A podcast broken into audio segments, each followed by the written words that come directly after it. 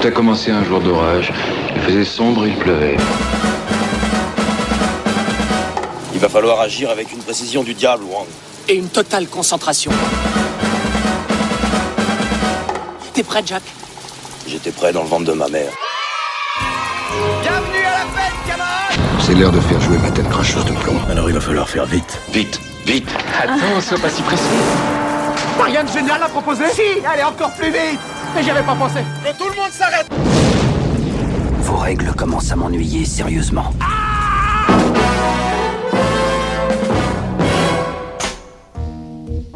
Salut à toutes et à tous et bienvenue dans cette nouvelle formule express de retour à l'écran. On repart une nouvelle fois de l'autre côté de l'Atlantique pour la remise en lumière du second film de Laurence Kasdan, l'excellentissime Les copains d'abord, sorti en 1983 et qui reste aujourd'hui la référence du film de potes. Un film qui influença et influence encore bon nombre de cinéastes à travers le monde. Alors Les copains d'abord, ça raconte quoi? Huit universitaires pleins d'idéaux, unis par une forte amitié, se sont peu à peu perdus de vue avec le temps.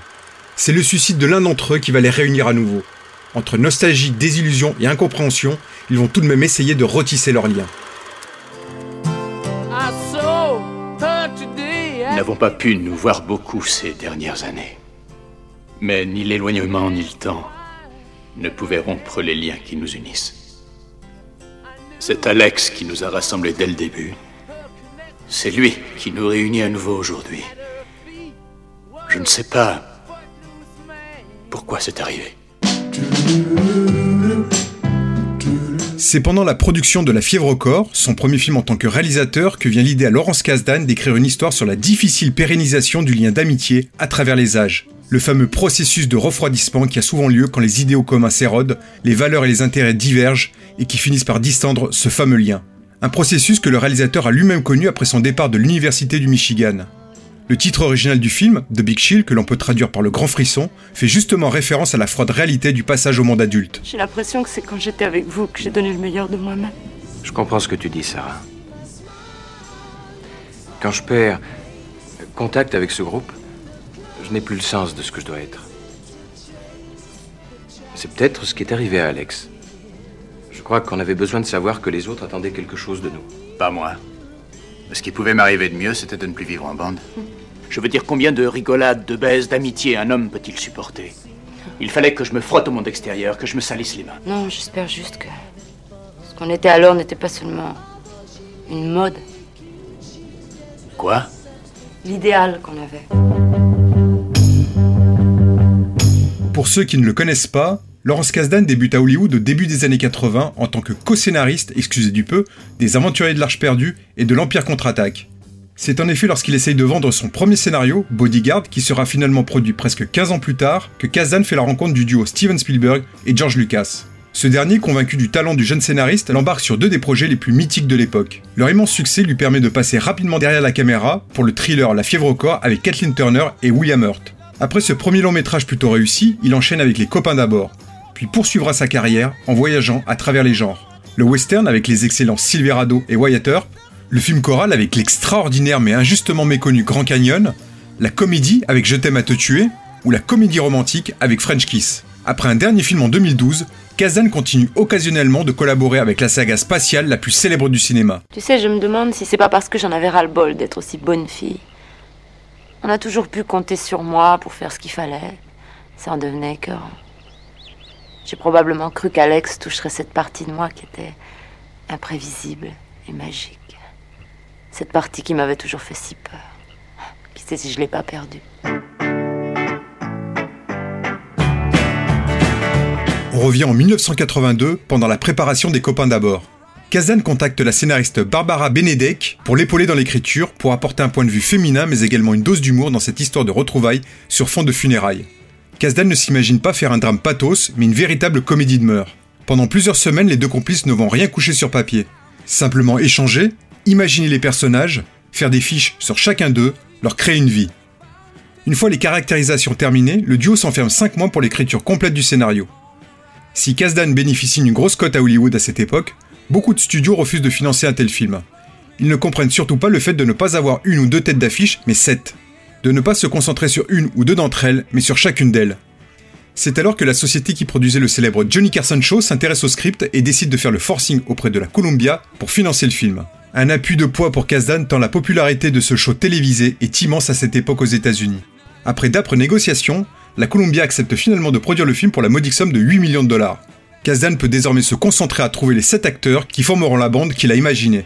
Le premier sera William Hurt. Les deux hommes avaient déjà collaboré sur le premier film de Kasdan et c'était très bien entendu. Vous croyez pas qu'on essaye d'éviter le problème, Alex? Chaque fois qu'il vient sur le tapis, l'un de vous change de conversation. C'est une conversation mortelle. Mais j'en ai vraiment marre de ces mauvais jeux de mots. Mais de quoi avons-nous peur, merde De montrer notre émotion, hein? Ou est-ce qu'on lui en veut de nous avoir quittés sans aucune explication? Tu sais que je pourrais faire une réponse super drôle.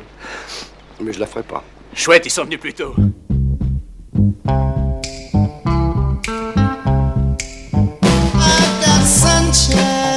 Viennent rapidement compléter le casting Jeff Goldblum qui explosera dans La Mouche, Tom Berenger, vu notamment dans Platoon, Jobess Williams dans Portelgeist, Kevin Klein dans Un poisson nommé Vanda, Glenn Close dans Liaison fatale, Meg Tilly et Mary Kay Place, moins connus du public français.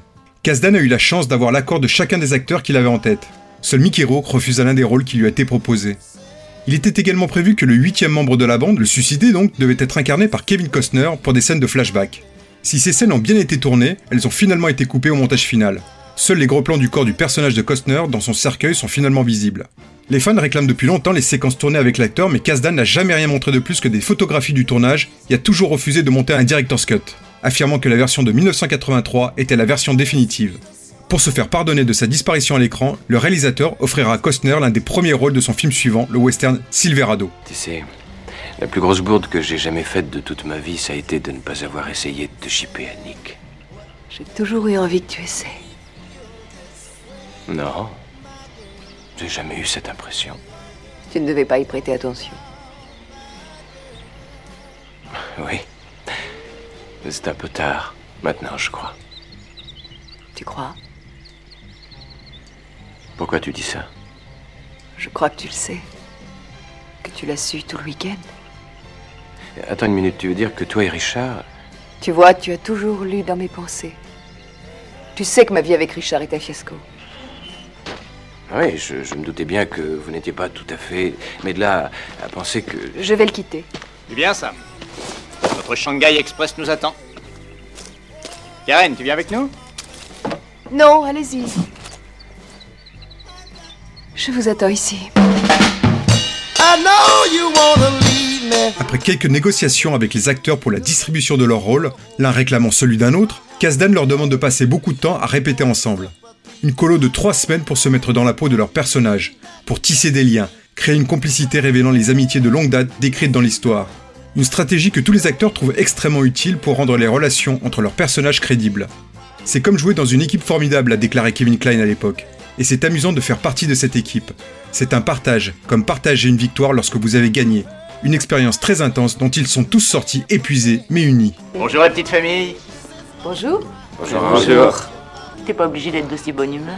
Le tournage débute à la fin de l'année 1982 à Atlanta avec les prises de vue d'une scène de flashback qui sera finalement coupée au montage. L'équipe s'installe ensuite dans une grande maison à Beaufort en Caroline du Sud dans laquelle se passe la majeure partie de l'action. C'est la saison basse à Beaufort, une ville qui est habituée à voir débarquer beaucoup de touristes l'été mais qui est quasiment déserte l'hiver.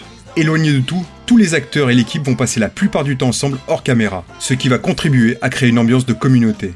Lorsqu'ils ne tournent pas, les acteurs passent leur temps à explorer la région, à jouer à des jeux de société, à dîner ensemble. Tu sais, à mon enterrement, je n'aurais pas une foule pareille. Oh, Karen, faut pas t'inquiéter. Moi, je viendrai. Et avec une copine. Je sais que c'est dur pour toi, mais c'est une belle réception. Ouais. Nous faisons de très beaux enterrements ici. Ah oui, je ferai peut-être le mien aussi chez vous. Nous avons une préférence pour les gens qui se suicident dans notre propre salle de bain. Ce que je viens de dire est monstrueux. Je sais pas pourquoi j'ai dit ça. La musique joue un rôle fondamental dans le film. Un festival de hits des 60s qui rappelle la période engagée et insouciante du groupe. Kasdan déclare à propos de la musique du film Les années 60 ont été une explosion incroyablement variée de musique pop. Pour beaucoup de gens de ma génération, le rock'n'roll n'a plus égalé cette période en termes de richesse ou d'impact émotionnel. Les chansons nous ont vraiment parlé. Pendant le tournage, Kasdan demande aux acteurs de dire leurs répliques avec un ton beaucoup plus fort qu'à la normale, afin que les dialogues soient clairement audibles lorsque les chansons seront ajoutées lors de la post-production. Le réalisateur chronomètre également chaque scène pour qu'elle garde toujours un certain rythme. Le but est d'éviter de les faire durer trop longtemps et de devoir les couper au montage. chose que Kasdan déteste avoir à faire. S'appuyant sur leur propre expérience théâtrale, les acteurs ont comparé l'atmosphère sur le plateau pendant les répétitions et pendant le tournage à celle d'un atelier, leur permettant d'être à l'aise et créatifs et de prendre des risques. Après 53 jours de tournage dans une excellente atmosphère, les prises de vue s'achèvent à la fin de l'année 1982. Bon, alors, quels sont les horaires de vol? Est-ce qu'il y a un moyen de. de coordonner les transports à l'aéroport? Je veux bien conduire quelqu'un si vous voulez. Moi, si on peut prendre la voiture d'Harold. Tu laisseras Harold de conduire. Bon, c'est drôle. Euh, ce ne sera pas nécessaire, vous voyez, Sarah, Harold, nous avons fait un vote secret. Et Nous ne partons pas. Et Nous ne partirons jamais. C'est Carol Littleton qui avait précédemment travaillé sur La Fièvre Corps et E.T. qui est chargée du montage. Un sacré défi pour elle qui n'était pas du tout habituée à ce genre de film. Non seulement la grande majorité de l'action se déroule en un seul endroit, mais l'accent a été mis sur des personnages et le dialogue plutôt que sur l'action. Tout était question de nuances et de ton, à la recherche des petits moments, des petites remarques qui ont fait l'histoire, a déclaré Littleton. Le film sort aux États-Unis le 28 septembre 1983 et connaît un véritable succès. Produit pour 8 millions de dollars de l'époque, Les Copains d'abord en rapportera près de 57. Aujourd'hui encore, le film bénéficie d'une véritable cote d'amour outre-Atlantique et fait toujours partie de la liste des films qu'il faut avoir vus dans sa vie. En France, le film sort le 7 mars 1984 et ne connaît pas le même succès, n'attirant à peine que 230 000 spectateurs en salle. Une véritable injustice. Les Copains d'abord est nominé trois fois aux Oscars en 1984, mais n'en remportera aucun. Le film est aujourd'hui disponible en DVD, VOD, SVOD sur la plateforme La Cinétech. Côté Blu-ray, il faut se tourner vers les États-Unis pour la superbe édition sortie chez Criterion. Oui, on va rigoler, bande de tatis. Écoutez Thérèse, je n'aime pas dire du mal des gens, mais effectivement elle est gentille. Vous savez, les avis, c'est comme les trous du cul. Tout le monde en a un. Eh bien, mettons-nous au travail. On va rigoler. J'ai découvert ce film en VHS au cœur des années 80. Trop jeune pour en apprécier sa réelle force, je m'étais tout de même attaché à ses personnages, à leur complicité, aux liens qui les lient. Ce n'est que bien des années plus tard que j'ai réellement été marqué par cette histoire qui fait un peu écho à la mienne. Sans rentrer dans les détails, j'ai vécu à peu près le même processus de refroidissement lors de mon passage à l'âge adulte, devant m'adapter comme nous tous à un monde qui ne laisse pas beaucoup de place aux idéaux. Il est certain que le monde extérieur manque de chaleur. J'ai parfois le sentiment d'être trop froide moi-même. Je ne sais absolument pas ce que les gens pensent de moi. Je ne sais pas pourquoi ils m'aiment ni s'ils m'aiment d'ailleurs. T'as pas ce problème ici. Au moins, tu sais que je t'aime pas. Moi non plus. Ni moi. Tu sais à quoi t'en tenir. Avec une subtilité admirable, Kasdan nous fait aimer ses personnages tous imparfaits, bourrés de paradoxes, mais terriblement attachants. On se reconnaît ou reconnaît l'un ou plusieurs de nos amis dans chacun d'eux. La qualité du cast joue également beaucoup sur la force du film. Chacun tire parfaitement son épingle du jeu. Que dire également du festival musical que nous offre Kasdan avec des titres parmi les plus mythiques des années 60. Les copains d'abord reste un film injustement méconnu en France mais que je vous recommande vivement si vous êtes un tant soit peu sensible à ce genre de chronique bien sûr. Alors pourquoi il a fait un truc comme ça? J'aurais dû m'en douter. Comment l'aurais-tu fait? Personne ne s'en doutait. Je n'arrive même pas à y croire maintenant. Je sais, mais j'aurais dû m'en douter. On se retrouve très bientôt pour une nouvelle remise en lumière express. En attendant, tous nos précédents épisodes sont toujours disponibles sur notre site retouralécran.fr, sur YouTube et sur les meilleures plateformes de podcast. Bah, si je devais résumer ma vie aujourd'hui euh, avec vous, je dirais que c'est d'abord des rencontres. C'est vrai que je ne vis que le cinéma. Pour être aimé, il faut être aimable. Vous voulez un chocolat? C'était pas ma guerre Back and full force. Quelle est votre devise? Je m'appelle Bond. James Bond. Vous délirez totalement là. C'est ça qui permet de voyager à travers le temps. La vie a plus d'imagination que nous. J'espère que je ne vous apprends rien. Vous êtes un mélancolie. Mélancolique, mon cul.